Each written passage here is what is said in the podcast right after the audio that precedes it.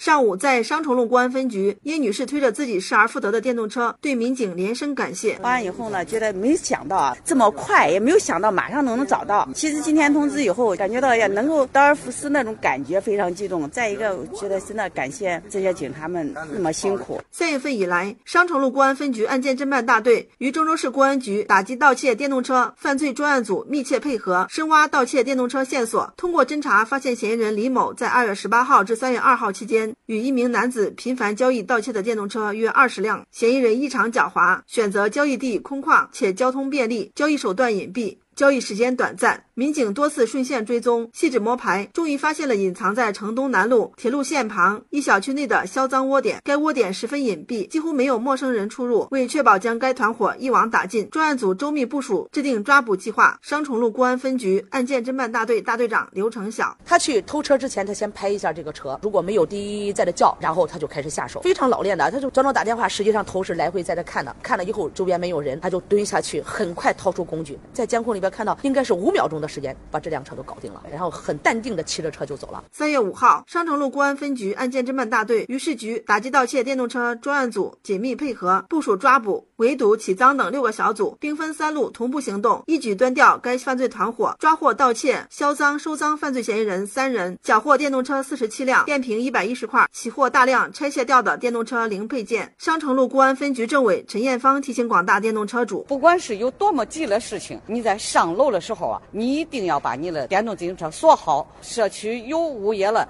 我们统一在物业的部门的管理下进行保管，不要一往那儿一放，有时可能是锁都忘了锁了，这样是最容易给犯罪嫌疑人有利可乘的一种机会，让他更容易得手。